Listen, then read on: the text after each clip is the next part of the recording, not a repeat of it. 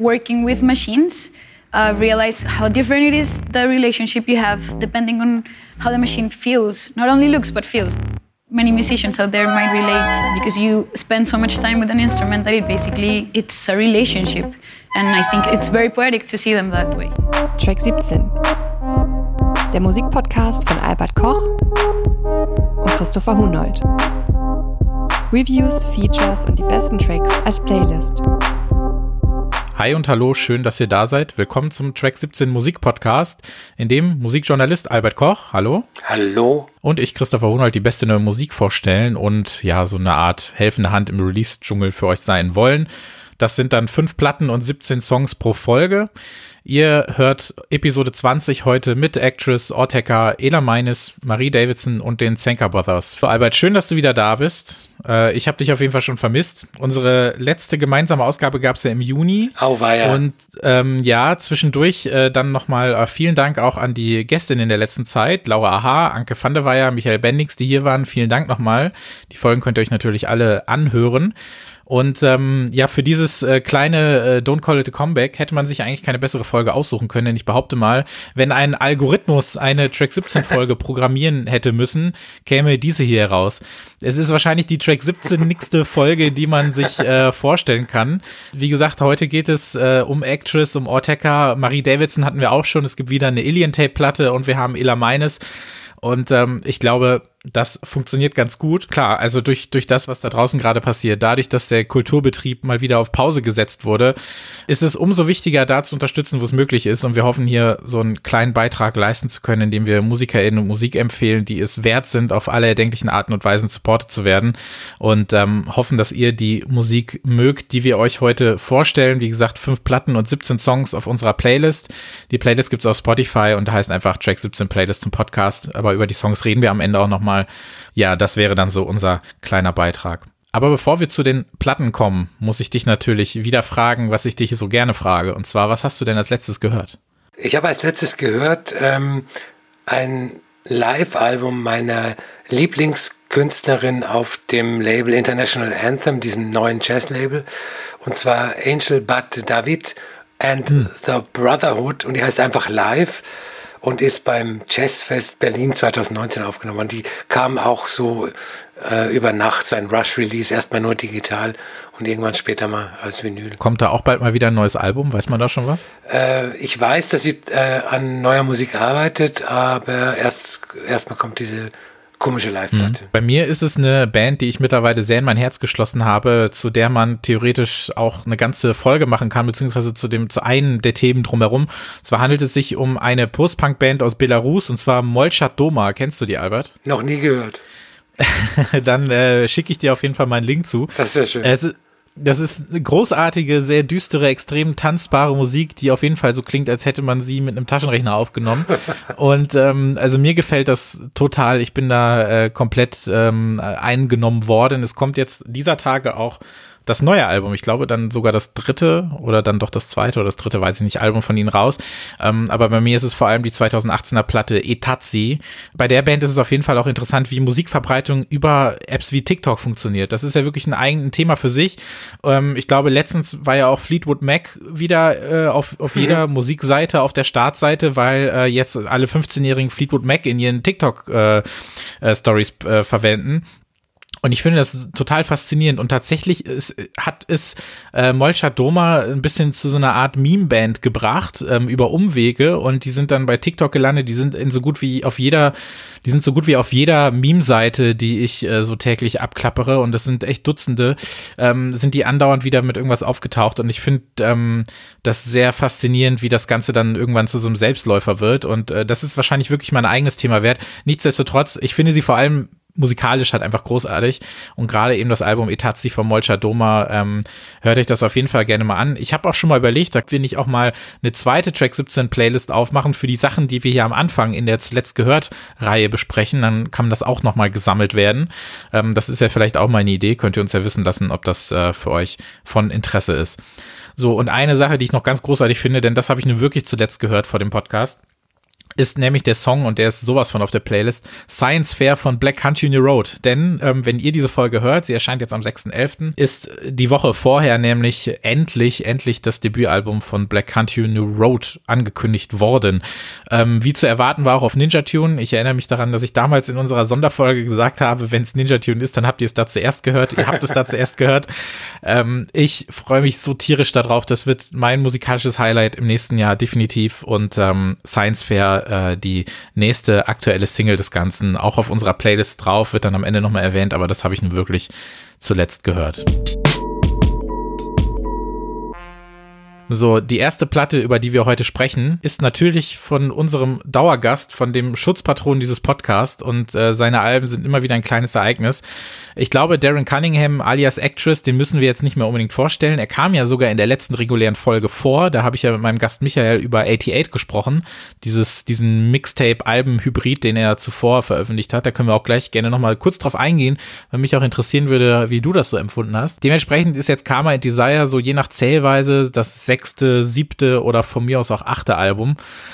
Actress, der ja so ein bisschen als der Techno-Avantgardist, als den wir ihn gerne bezeichnen, der seine Musik ja auch mal R&B konkret genannt hat ähm, und dieses, dieses Bild des dekonstruierenden Musikers äh, aufrechterhält, der immer wieder seine sehr, sehr eigene Version von, von House und Techno serviert, die eben eben angereichert ist durch viel, was aus Hip-Hop und R&B, aber auch aus klassischer Musik gelernt ist.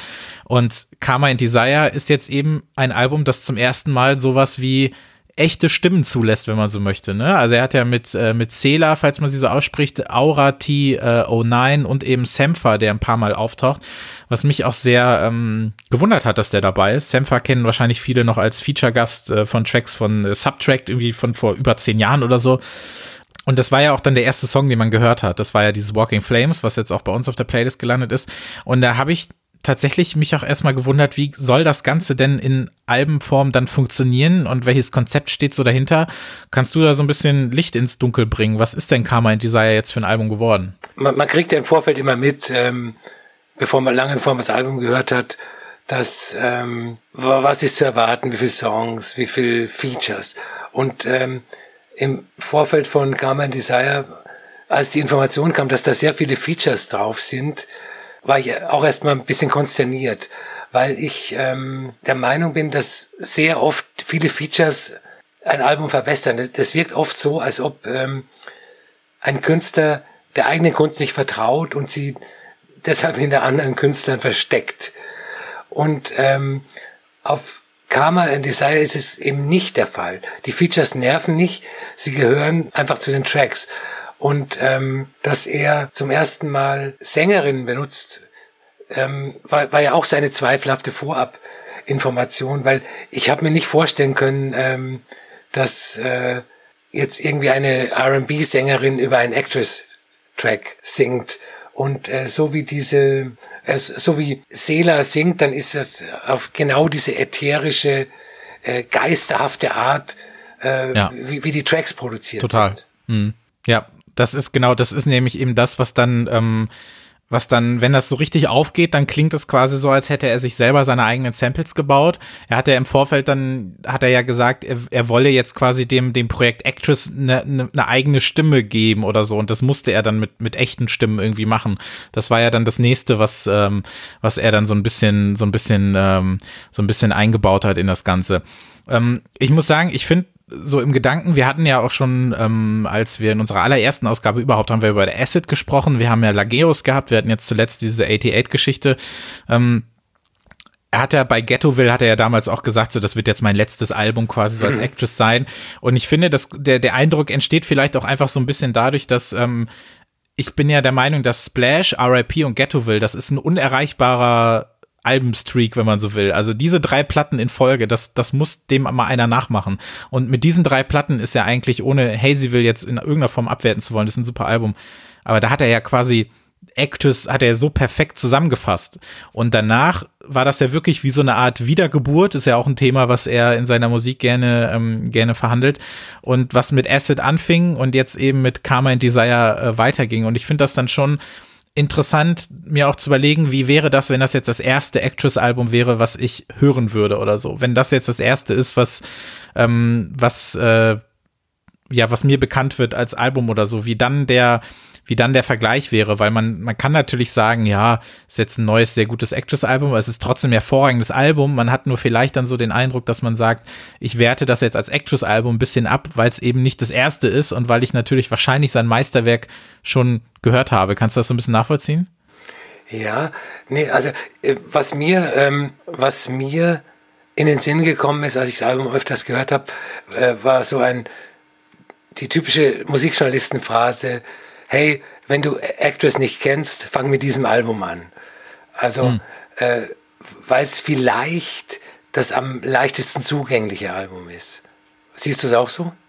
Ja, entweder das, also auf keinen Fall Ghetto will. ähm, ja, vielleicht eben wegen, wegen solcher Songs wie Walking Flames oder so. Aber ansonsten, ich finde, Acid kann man, wenn man jetzt also es kommt halt drauf an, von welcher Warte man das aus betrachtet. Also wenn ich jetzt sage, das zugänglichste Actress Techno-Album oder so, dann würde ich Acid sagen. Wenn man jetzt als zugängliches Album per se ganz allgemein spricht, dann würde ich sagen Karma and Desire. Aber wenn es jetzt wirklich um Actress selber geht, um das, was er macht, dann würde ich vielleicht sogar Acid sagen, weil das einen auch ein bisschen einführt in das, was er auch früher gemacht hat.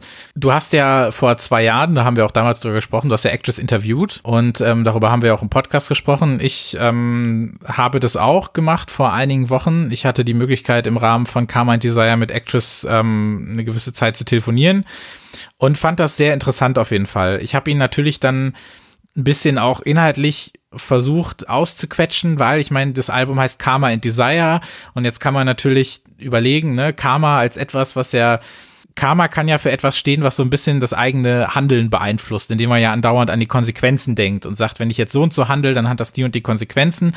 Desire im Sinne des Schicksals ist ja dann wieder so ein bisschen der, der Widerspruch darin und gibt es da irgendwie so einen gewissen Clinch oder einen Konflikt in ihm.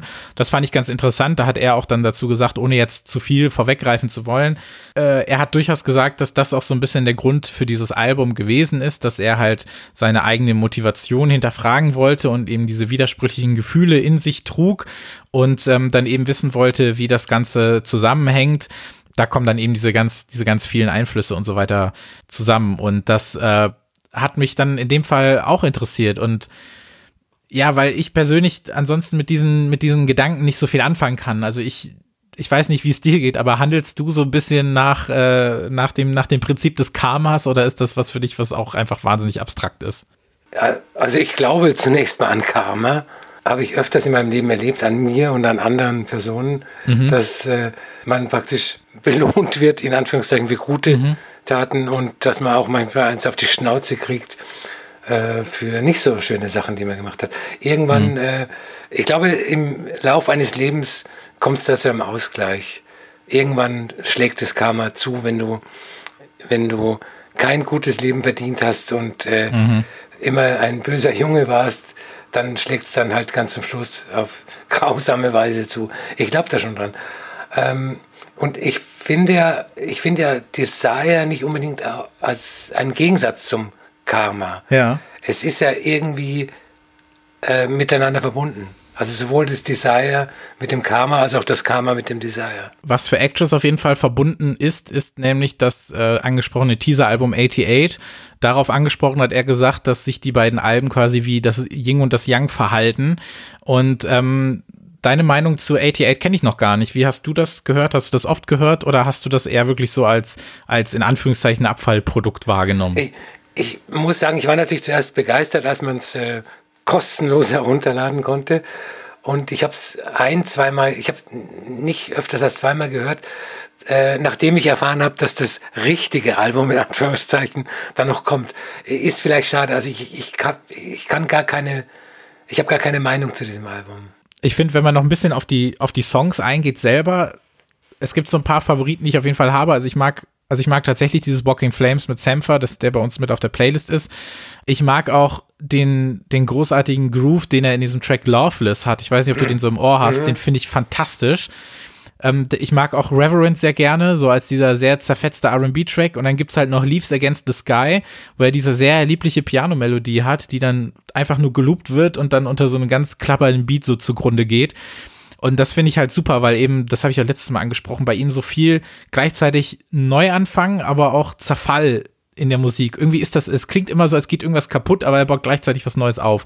Und das, ähm, das schafft er halt so großartig äh, in seiner Musik. Und das äh, hat mir immer wieder gut gefallen. Und deshalb ist auch Karma and Desire so ein Album, was man sich natürlich, natürlich besorgen muss, mindestens anhören muss. Du, ja. du hast gerade die Piano-Tracks angesprochen. Ja.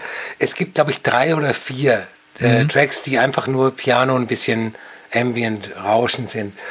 Äh, das Klavier klingt natürlich auch immer so, als würde es im Nebenzimmer bei geschlossener Tür gespielt. Also das ist halt dieses Actress Sound äh, Design in Anführungszeichen.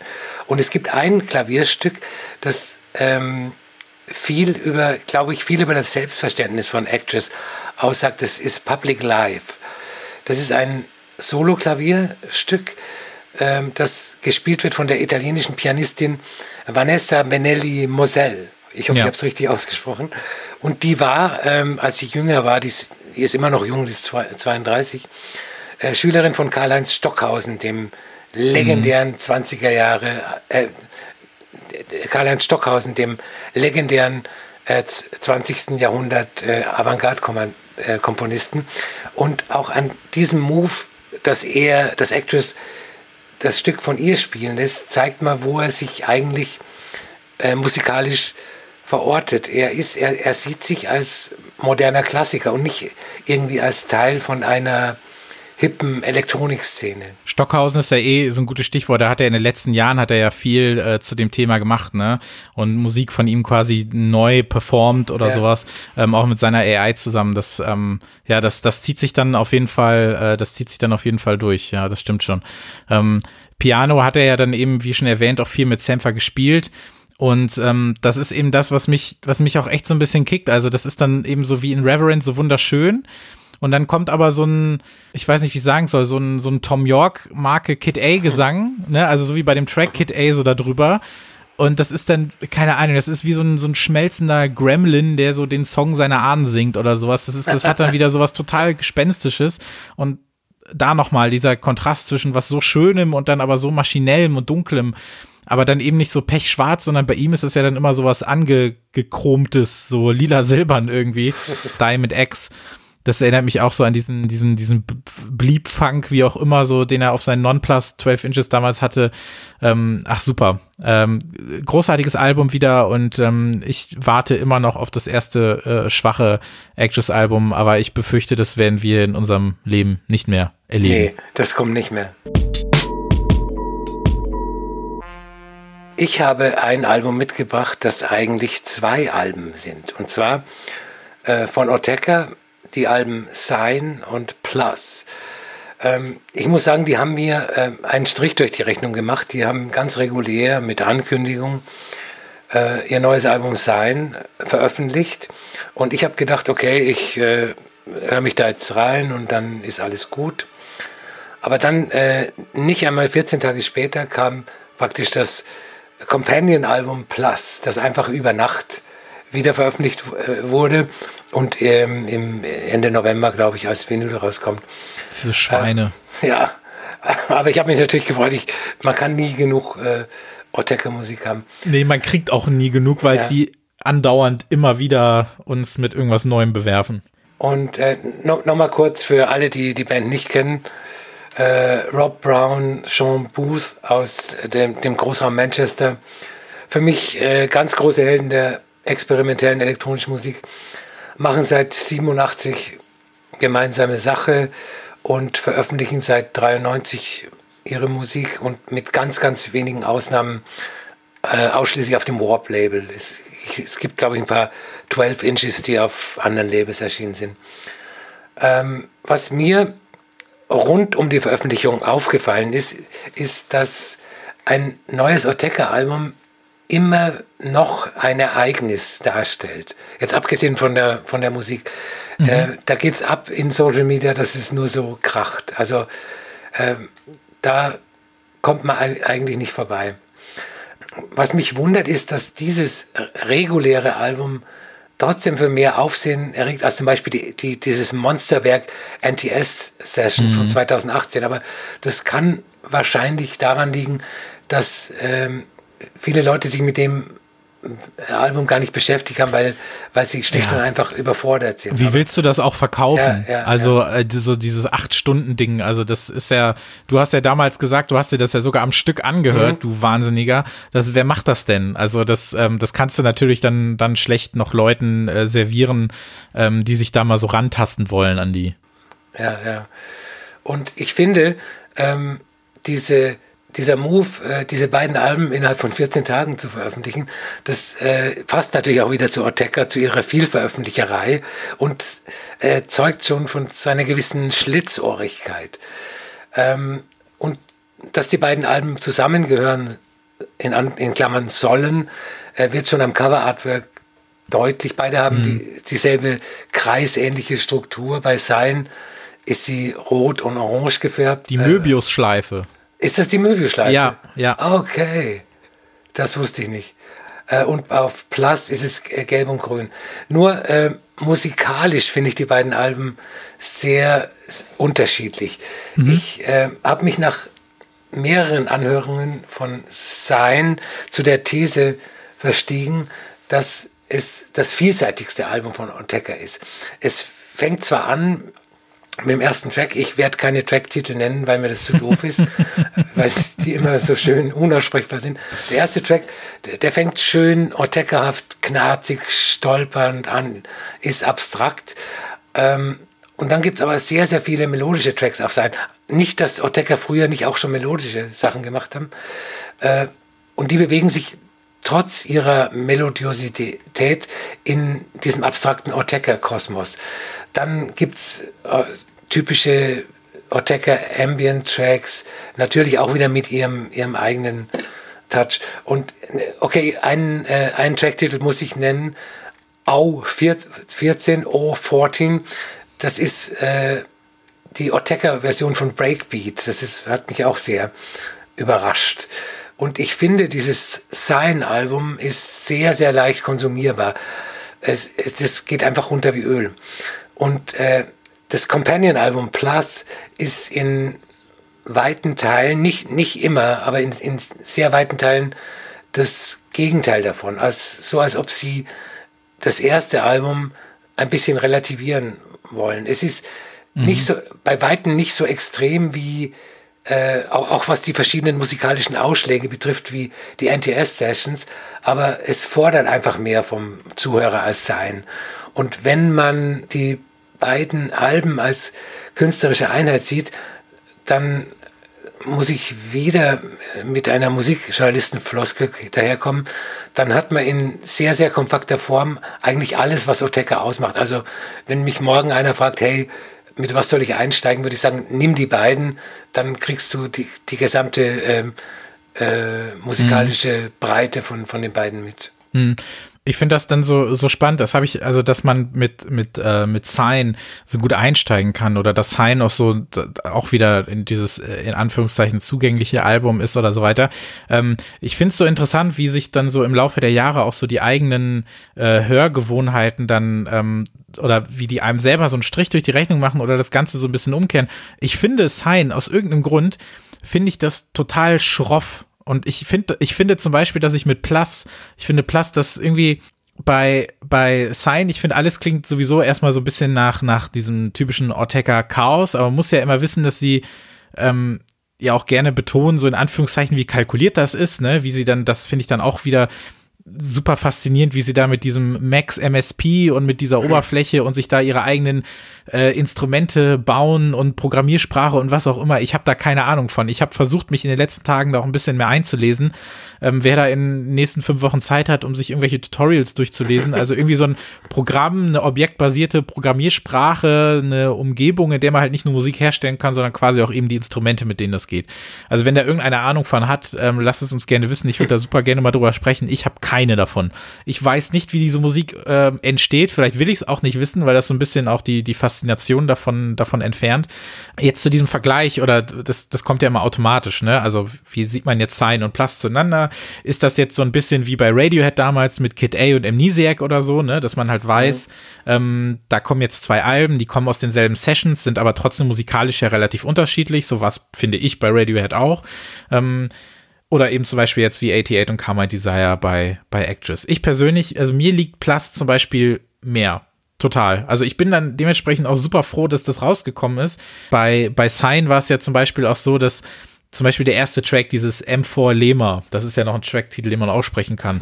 ne, das ist auch wirklich so, als würde da so eine uralte Maschine erstmal warm laufen müssen und irgendwas kreucht und kriecht da so an die Oberfläche, dann ist da diese schabende, kratzende Maschinenmusik. Auch sowas wie, ähm, du hast halt den Track F7 für die Playlist genommen. Den, den finde ich zum Beispiel total schwierig zu hören, weil ich immer das Gefühl habe, dass da irgendwas sehr, sehr, also irgendwas sehr Extremes passiert in diesem Lauten. Und ich finde diese, diese Synth-Sounds, die sind so, so spitz und scharf, aber gleichzeitig eben bei sowas sehr warmen. Also ich weiß, dass die Songs was sehr, was sehr warmes und teilweise auch ruhiges haben. Es ist ja nicht unbedingt Ambient, nur weil nicht unbedingt ein Beat zu hören ist. Ich würde das jetzt auch nicht als Ambient bezeichnen. Ähm, aber zum Beispiel wie bei dem Track ähm, The Red A nenne ich den jetzt einfach mal. Ähm, oder gerade so wie bei dem letzten Drittel ähm, äh, Drittel der, der Platte, aber ich finde zwischendurch gerade so am Anfang, es gibt halt so viele Tracks, die, die schneiden so richtig. Und gerade wenn man die so über Kopfhörer hört und das ist, das sind dann diese, diese brutalen, in Anführungszeichen, Aspekte von Oteka-Songs, die manchmal die manchmal so ein bisschen brauchen bei mir, wo ich mich ein bisschen dran gewöhnen muss, weil ich halt diese, diese weichen, breiten Flächen einfach total gerne mag oder diese fast schon knusprigen Beats, wenn man ganz, das ganz blöd nennen will. Und da habe ich dann auf Plus noch so ein bisschen mehr von und deswegen finde ich das auch so schön, dass diese beiden Platten jetzt eben so rausgekommen sind. Ähm, weil bei, bei Plus ist es zum Beispiel so, da gibt es ja diese, ähm, da gibt es den Track Marheit, den finde ich fantastisch. Der hat dann diese, diese großartige Drum Machine, dann gibt es diesen, diesen knackenden, grisseligen Beat in Opener, den hast du ja dann von der, von der Plus für die Tracklist genommen. Deck Tree Scat mhm. B heißt der angeblich. Ähm, finde ich großartig und auch ein großer Hit, also wirklich in meiner Welt ist das ein Hit, obwohl der Song 12 Minuten 21 Sekunden geht, ist X4. Das ist der sechste Track auf der Plus. Den finde ich fantastisch. Der klingt halt bisschen wie der, der dritte Track von Sign, der hat, finde ich, so ähnliche Elemente in sich, nur halt so ein bisschen extremer, so auf eine, eine gewisse Art und Weise. Und ich finde, dass, wenn diese, diese weichen, weichen Sounds auf Sign so ein bisschen scharfkantig mir vorkommen, dann wie blöd gesagt, das, das kling-klongt hier alles so ein bisschen mehr. Weißt du, du hast halt da, hast du dann bei, bei Sign hast du quasi so diese ätzende Flüssigkeit, die, die durch diese Rohre fließt. Und bei, bei Plus hast du dann quasi irgendwie so ein, so ein Metallobjekt, was so hin und her springt, bis es irgendwo unten ankommt. Das sind so diese über die Bande spielenden Beats oder so, die da kommen. Allerdings die halt auf eben nicht so eine harsche Art und Weise. Ich finde das schwer zu erklären, aber ich finde, die Alben ergänzen sich wunderbar. Äh, großartige Platten, aber ich muss sagen, dass ich Plus äh, öfter höre und wahrscheinlich dann auch noch öfter hören werde, auch wenn es immer blöd ist, direkt so Vergleiche anzustellen, aber es scheint wohl was sehr Menschliches zu sein, dass man, dass man das immer direkt machen muss. Ich weiß nicht, wie du das siehst. Äh, ich wollte noch mal was zu dem äh, F7 sagen, den ich für die ja. Playlist ausgesucht habe von Sein. Ähm, ich finde, der verbindet diese beiden musikalischen Pole von Ortega super. Das Abstrakte auf der einen Seite und das mhm. Melodische. Während dann der Deck Trace Cap B von, von Plus äh, an sich das Gegenteil von, von der Sein-Musik ist. Aber wenn, hör dir mal, ähm, wenn du 50 Minuten Zeit hast, ich glaube, das ist der letzte Track auf den NTS-Sessions. Ja, hör dir ja, mal ja. Mhm. dieses 50 Minuten Teil an und dann danach braucht man nichts mehr von Ortega, glaube ich. Was ich ja so schön finde, ist, dass, ähm, dass Ortega quasi im Gegensatz vielleicht zu anderen, also ich sag mal, wenn du jetzt so dieses, das heilige Trio von Warp würde ich jetzt mal als FX Twin, Boards of Canada und Ortega bezeichnen. Mhm. Und das im Gegensatz zu den anderen beiden, Ortega, die, die sind nie weg. Also es gibt zwar Leute, die haben jetzt behauptet, das erste Album nach sieben Jahren, das stimmt ja de facto nicht, weil ja. die NTS-Sessions werden als Album geführt. Die, äh, diese Fünferplatte davor ist auch ein Album mhm. von denen.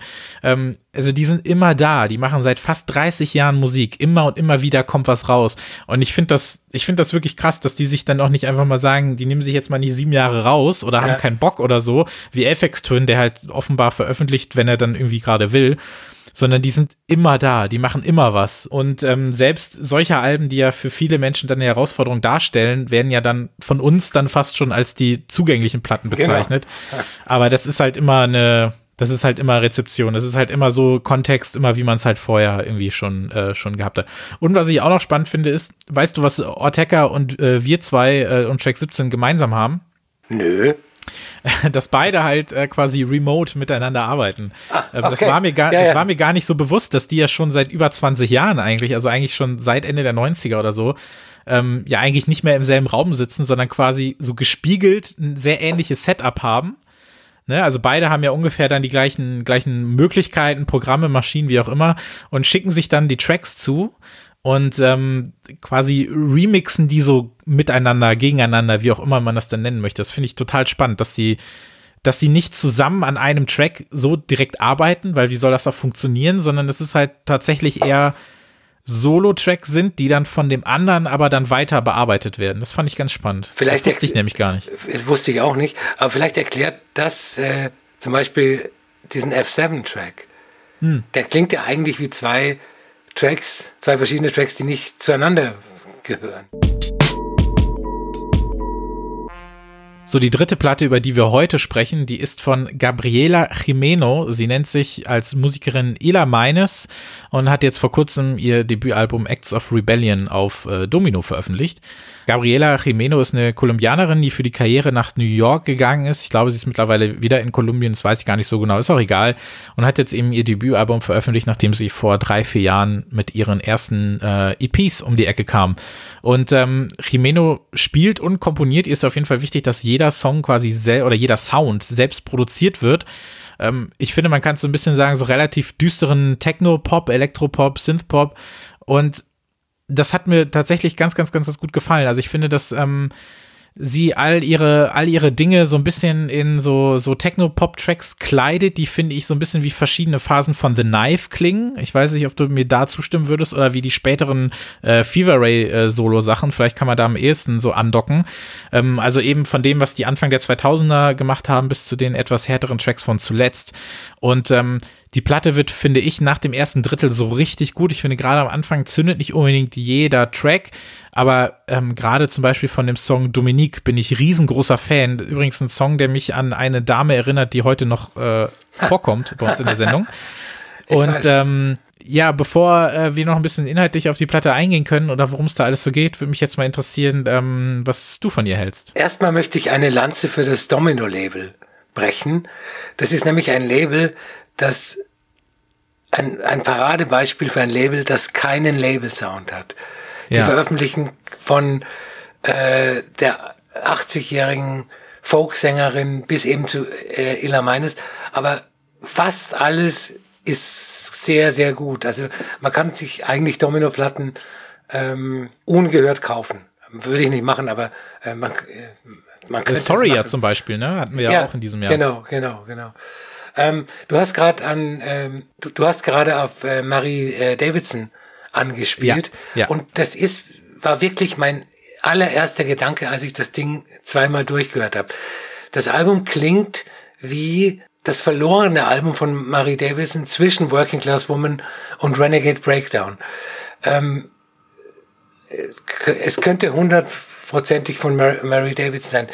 Die Songs ähm, sind nicht so bangerhafte Club-Tracks und äh, wa- was sie mit äh, Mary Davidson ähm, gemeinsam hat, ist dieser cold-wavige Einschlag. Ja. Und ähm, da, dazu hat ähm, ambientartige Instrumentals und alles in einer sehr, sehr kühlen Atmosphäre, die ich Und dass sie auch mehr so, dass sie auch mehr so Sprech singt, sage ich mal. Ge- Ne? genau, Das ist ja, ja, auch ja. was, was Marie Davidson früher oft gemacht hat. Ja. Und äh, alles hat so eine kühle Atmosphäre, die, äh, die ich bei elektronischer Musik sehr, sehr liebe. Und ähm, die, was auch interessant ist, ist, dass sie, bevor sie äh, elektronische Musik gemacht hat, Schlagzeugerin in einer Hardcore- oder Emo-Band, da widersprechen sich die Quellen, äh, war. Und ähm, am Berklee College of Music, einem sehr, sehr äh, renommierten, einer sehr, sehr renommierten Universität, hat sie einerseits Jazz-Schlagzeug ähm, studiert und Synthesizer-Design. Also das heißt, sie hat Synthesizer zusammengebaut. Und auch die, diese drei Sachen, Hardcore, Emo, äh, vier Sachen, Hardcore, Emo, Jazz, Schlagzeug, Synthesizer Design, das sagt schon sehr viel über die, die Breite von ihrem äh, musikalischen Horizont aus. Richtig, genau, da wollte ich auf jeden Fall drauf zu sprechen kommen, denn das, ähm, es gibt viele Connections, sage ich mal, zwischen den MusikerInnen untereinander in dieser Folge, die aber alle sehr unterschiedlich sind. Und ich finde, ähm, bei Ortega und bei Ela Meines kommt auf jeden Fall dazu, dass sie halt genauso wie die beiden totale Gear-Nerd ist, sage ich mal. Ne? Ja. Also es gibt ja zum Beispiel auch, wenn man sich mal so ein bisschen umguckt oder auch bei Instagram oder so, es gibt ja eigentlich kaum ein Foto, in dem sie nicht vor ihren Maschinen sitzt. oder kaum ein Video, in dem sie nicht irgendwie mit den Maschinen interagiert. Also es gibt von den, es gibt ja sehr viele Videos von ihr auf YouTube und eines von denen mit den meisten Klicks ist zum Beispiel eins, in dem sie fünf Minuten von ihrem Setup erzählt. Das ist halt auch sehr ein sehr technisches Video, also wo sie auch wirklich im Detail erläutert, ähm, wie sie die visuelle Komponente aus den Aufnahmen entfernt hat und so weiter, wie sie ihre Stimme in den Mix integriert, was ihre Hauptquelle und so weiter in dem Ganzen ist und wie sie ihre eigenen Synthesizer gebaut hat. Und das spielt halt wirklich eine sehr große Rolle dabei und deshalb ist ja auch so wichtig, dann ähm, zu betonen, dass sie ihre Sounds halt quasi alle selber macht und daraus so ein Soundpaket schnürt, aus dem sie sich dann bedienen kann. Also es gibt auch ein anderes Video, in dem sp spielt sie halt für 20 Minuten und du hast quasi so eine Kamera in der Vogelperspektive, die halt direkt auf den Tisch filmt, wo halt all ihre Geräte so wunderbar angeordnet sind, als wäre es aus einem Wes Anderson Film. Und es ist halt alles so genau arrangiert und man sieht halt genau, was sie wie benutzt. Und ich kann mir vorstellen, dass es wirklich was ist, was ihr dann auch sehr wichtig ist. Ich mag das ja, wenn Musiker wie, wie, du über Actress gesagt hast, auch Wissenschaftler sind, also was, was ihre Gadgets und ihre, ihre Ausrüstung und so betrifft. Ähm, nur ich, ich muss dann aussteigen, ich steige dann aus, weil ich halt überhaupt keinen Bezug zu der Herstellung von Musik habe. Also ich nee. finde es ich find's total super, wenn die so gepolt sind, aber äh, wenn man dann in Interviews irgendwie seitenweise über irgendwelche Effektgeräte und ja, Synthesizer liest, da, da steige ich dann aus. Ja, oder wenn es nicht mal die Musik, sondern noch den Schritt vorher, die Instrumente selber, mit denen die Musik gemacht wird. Also ähm, das ist halt das, deswegen, also ich finde zum Beispiel eben auch diese ganze Max MSP-Geschichte, über, von der hat Actress ja auch erzählt, damit hat er auch seine, seine AI äh, gebaut, wie auch immer man das nennt. Ähm, ich, ich würde das tatsächlich gerne in irgendeiner Form verstehen, aber äh, es, es, es fällt mir wahnsinnig schwer. Aber wie gesagt, das macht ja auch so ein bisschen dann, äh, gerade auch im Fall von Ortega, ja, dieses, dieses Magische so ein bisschen aus, dass du eben, dass die halt eben was wissen und was können, was, was wir eben nicht haben. Das stimmt. Und ähm, aber das finde ich dann bei Ela Meines halt auch sehr, ähm, sehr, sehr sympathisch, diese also nicht nur die Liebe zur Musik, sondern eben auch die Liebe zum, zum wirklichen Herstellen, auch im eigentlichen Sinne ja. von Musik. Und ähm, das finde ich halt echt ganz gut. Und ähm, klar, auf, auf dem Album, man kann sagen, das ist jetzt nicht unbedingt alles sehr subtil. Auch die, die Message immer ist nicht unbedingt sehr subtil. Ähm, sie vergleicht das selber mit einer Art Katharsis. Also es gibt die Songtitel, ne? They told us it was hard, but they were wrong do whatever you want all the time, ist ja klar. Und in der, der Song Megapunk, da erklärt sie immer wieder, you can't make or stop, weil sie eben will, dass Menschen sich mobilisieren, dass sie sich einsetzen. Sie, sie verarbeitet halt durch ihre durch die Bank äh, grottoiden Beziehungen, die falschen Leute, die sie kennengelernt hat. Auch und gerade da, wo sie sich am wohlsten fühlt, eben in der Nacht. Das ist was, was sie wahrscheinlich auch mit Marie Davidson eint.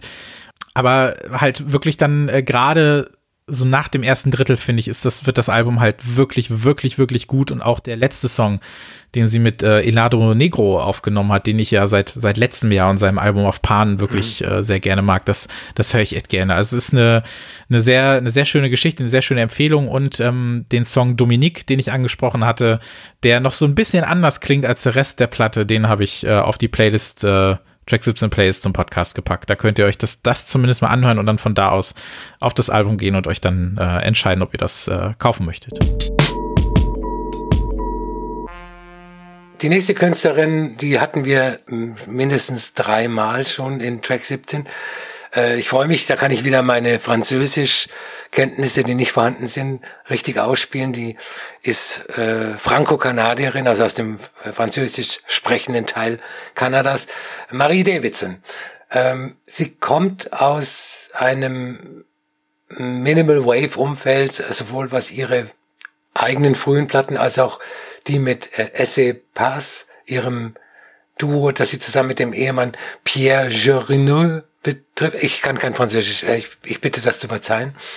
Ähm, und ihr Durchbruch, sage ich mal, im Mainstream der Min Minderheiten kam äh, mit ihrem vierten Soloalbum Working Class Woman. Und ähm, da, da konnte man schon einen sehr deutlichen Wechsel im Sound Richtung Club, Techno und House feststellen. Die Single Work It war ein mega Club-Hit und äh, Davidson dann folgerichtig eine Saison lang der Liebling der Szene. Ihr aktuelles Album Renegade Breakdown ähm, hat sie mit einer Band in Anführungsstrichen äh, aufgenommen. Da spielt wieder ihr Mann mit und die Band heißt französisch Le Nu und ähm, im Vorfeld wurde ein kühner neuer Sound versprochen und die E-Mail vom Label ähm, war überschrieben mit dem Satz Back to Rock, Ausrufezeichen. Und da war ich erstmal platt, weil ähm, da ist dann so das Gedankenkarussell losgegangen. Und ja, über den Satz müssen wir gleich auch nochmal sprechen, weil ich habe den zu 100% komplett anders wahrgenommen, diesen Back to Rock, aber machen wir gleich.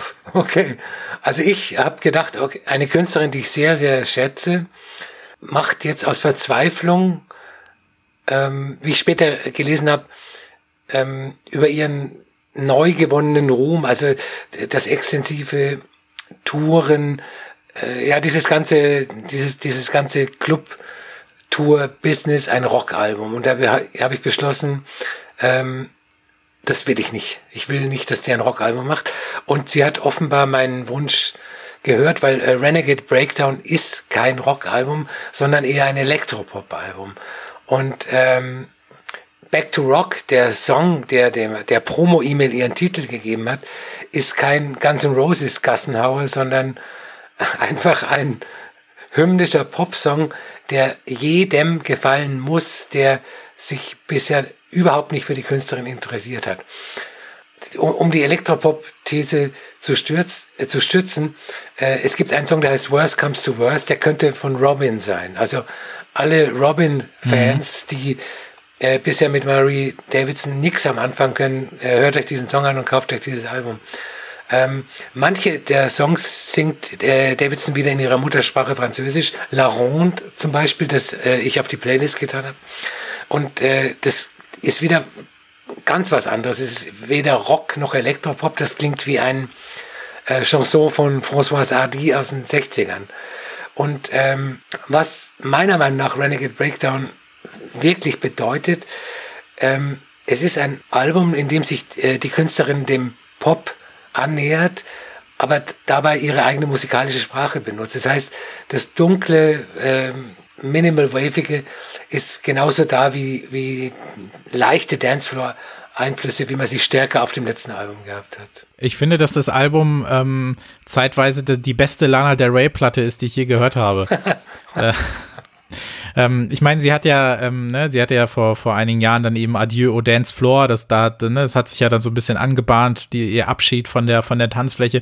Ich finde in dem Fall, also dieses mit Back to Rock, ich weiß ja nicht, also wenn du dir den Song ja auch anhörst, ne, der, der das Ganze ja dann, in dem das Ganze eingebettet ist, sie singt ja auch I'm feeling kinda lost und du hast, weiß ich nicht, dieses I, I might go back to rock oder, oder wie es da heißt, das war für mich, war das so, dass da am Ende noch der Begriff Bottom fehlt, also go back mhm. to bo äh, ja, rock ja. bottom, ne, dass sie halt komplett ganz am Ende ist und so weiter und auf keinen Fall so angedeutet, als würde sie jetzt ein Rock-Album machen, dass sie ja vor einiger Zeit eben angekündigt hat, ähm, diesem ganzen, diesem ganzen Clubzirkus oder so ein bisschen zu entkommen, das hat man ja dann mitbekommen und dann war es ja durchaus interessant zu wissen, wie geht das jetzt weiter. Und ähm, ich meine, direkt in dem allerersten Track, der ja dann so ein bisschen musikalisch noch leicht aufgreift, was sie zuvor gemacht hat. Sie sagt, I'm not a slave of the institution. Mhm. You'll want a weapon of mass destruction. I'll give you a demonstration. Uh, irgendwie, this time I'm exploring the loser's point of view und so weiter und so fort. Ne? Your science is a poison, take your prescription and shove it up your ass, your party sucks anyway. Also ich glaube, mhm. damit ist ja wirklich alles gesagt.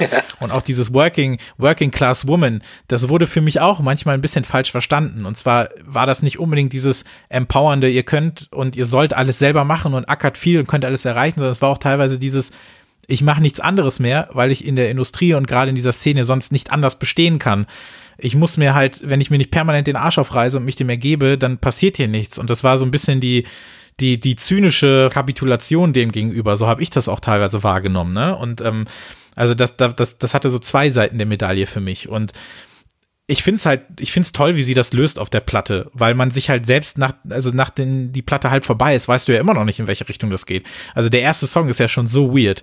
Das ist, ist das jetzt ein Arman van Buren Remix von einem Alizé Song oder was ist da los? Keine Ahnung, ne? Du hast da, du hast da ja diese, diese eigentlich so Fremdschäming, diese Drum-Peitschen da immer mhm. mal wieder drin, ne? So diese Trance-Peitschen, wie auch immer.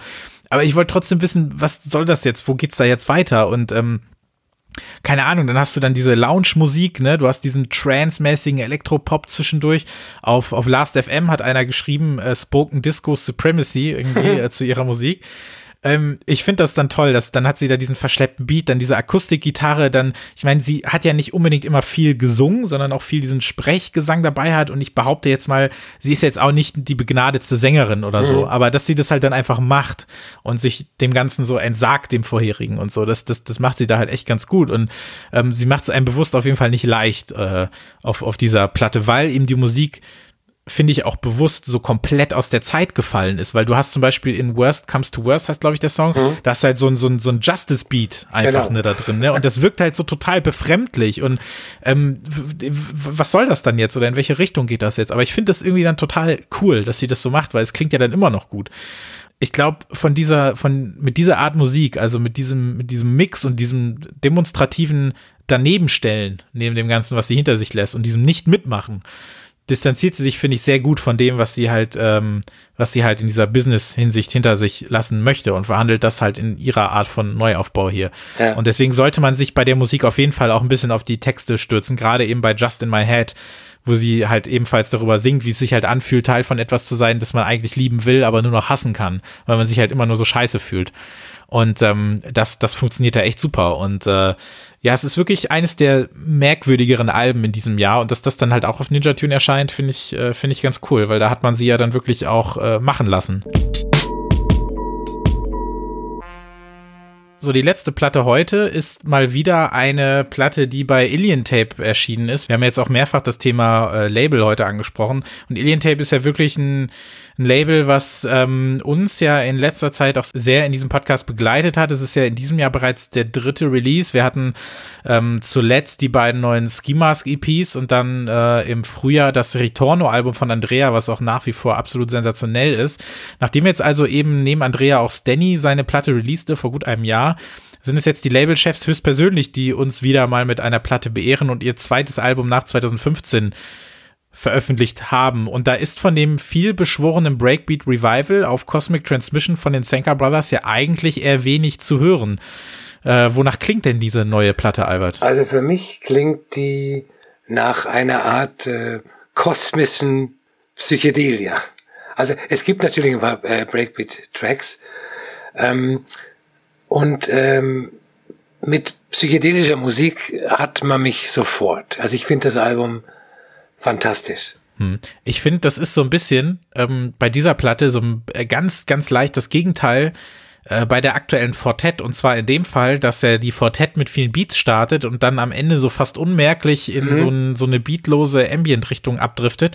Und hier ist es so, dass das Ganze ja bewusst ein bisschen langsamer losgeht. Du hast ja dann sehr diesen, diesen Dub-Techno-Aspekt so ein bisschen, also wirklich starke Betonung auf dem Begriff Dub auch. Ähm, solche Tracks wie Who's in Control, die haben mich so an Leute wie Deadbeat oder Deep Chord sogar erinnert in, in Teilen. Also diese betont langsamen, schleichenden, verhalten Beat-Ideen, die da so durch die die, die Plattenrille kriechen, wenn man so will. Die haben ja auch gesagt in einem äh, Interview, ich glaube, ähm, im Zündfunk haben sie, glaube ich, gesagt, dass äh, der bestimmte Faktor der Platte der Bass für sie sein soll. Also gerade dieser Low-End-Bereich, diese Subbässe, also das, was früher in diesen alten Dubstep-Platten ja auch auf manchen Labels halt extrem wichtig war und ähm, sich hier eben auch viel daran orientiert. Und dann geht's irgendwann in so eine, so eine etwas andere Richtung. Natürlich hast du Cosmic Transmission, klar, der Albentitel, das geht dann alles in so eine psychedelische, fast schon Richtung, das hast du, hast du, glaube ich, auch ganz gut gesagt. Und kriegt dann auch manchmal so, so ein Hip-Hop-Feeling. Also zum Beispiel bei Transforming Well. Das ist so ein bisschen so, als hätte sich Flying Lotus wieder in die 2000er zurückgebeamt, aber eben mit dieser, mit diesem Dubstep-Ansatz, den er damals auch so ein ganz bisschen nochmal hatte. Es gibt so Tracks wie One for All, da bin ich so ein bisschen bei Leuten wie Lone der ja auch als Hip-Hop-Produzent angefangen hat, bis er dann so ein bisschen auch in diesen, in diesen äh, Rave-Ansatz sogar teilweise rübergegangen ist.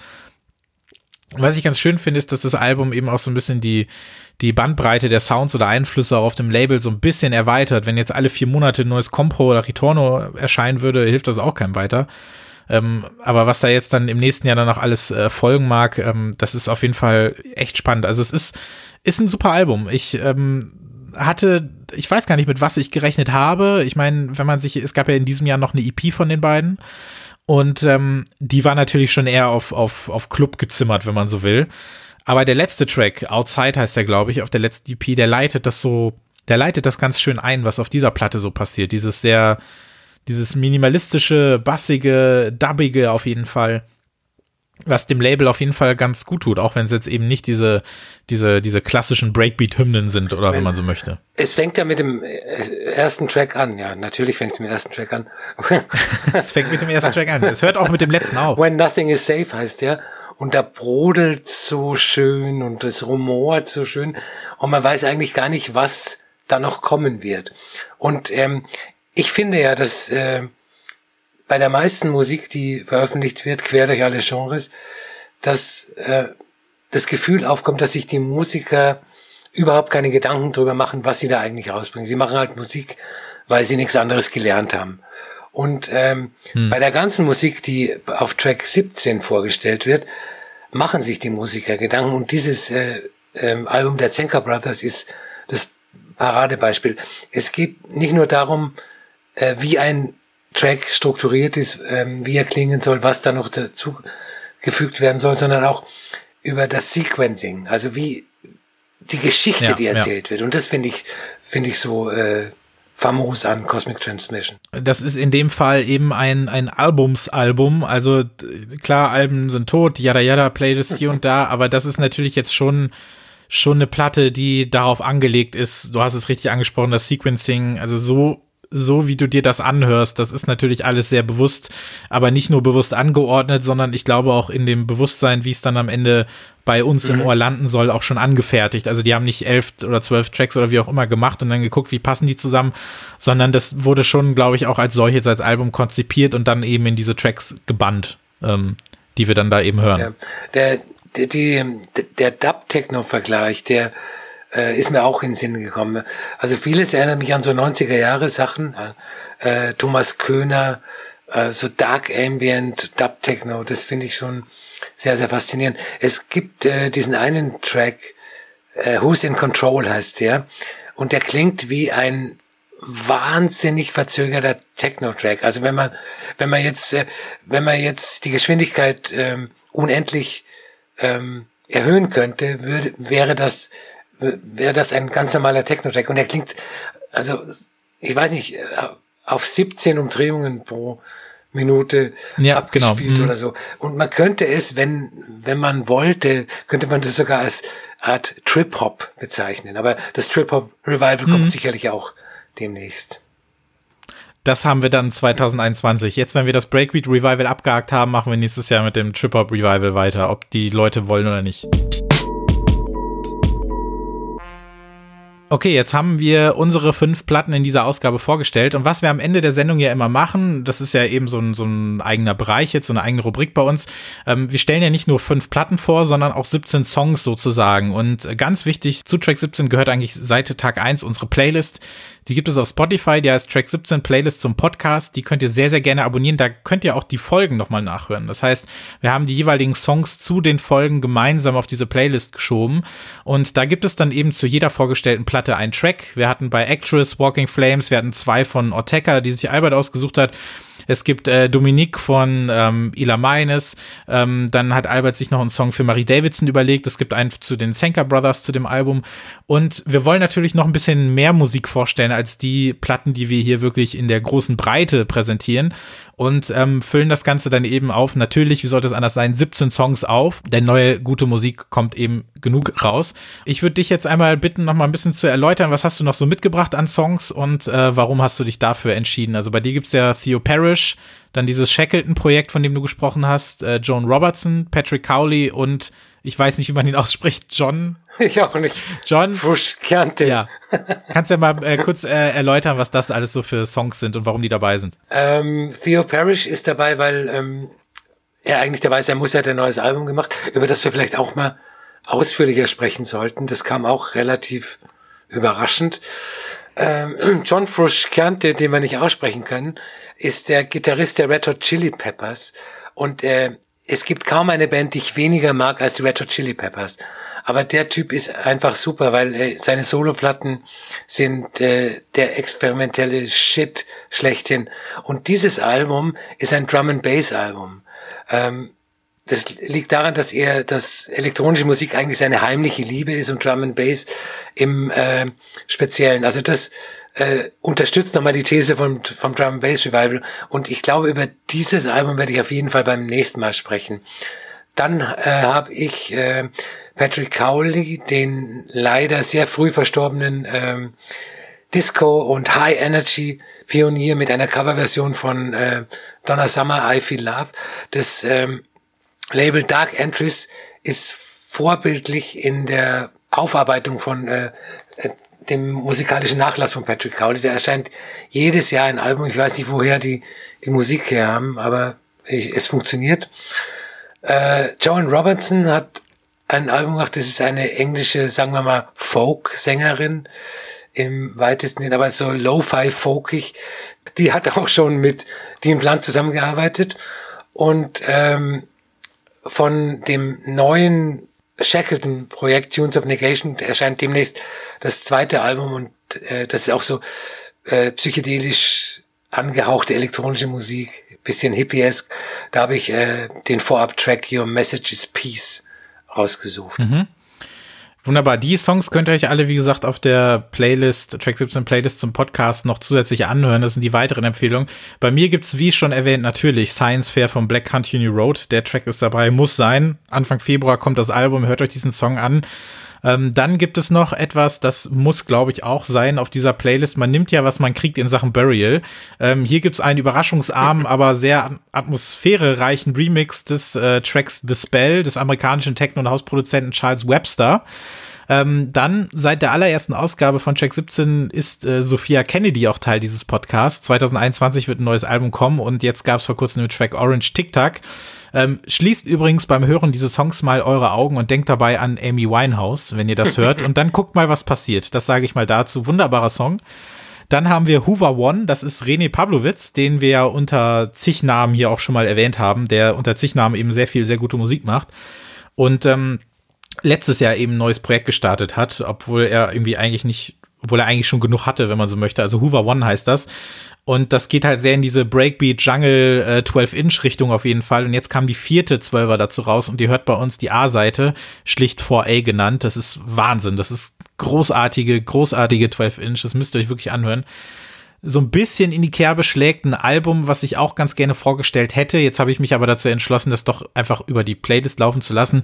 Und zwar geht es um ein Album des Produzenten Ant Orange. Ich weiß nicht, ob du den kennst, Albert. Ja. Ähm, vor ungefähr einem Monat war ich zuletzt in Köln und konnte dort nochmal A-Musik besuchen. Das ist auf jeden Fall einer meiner liebsten Plattenläden in ganz NRW.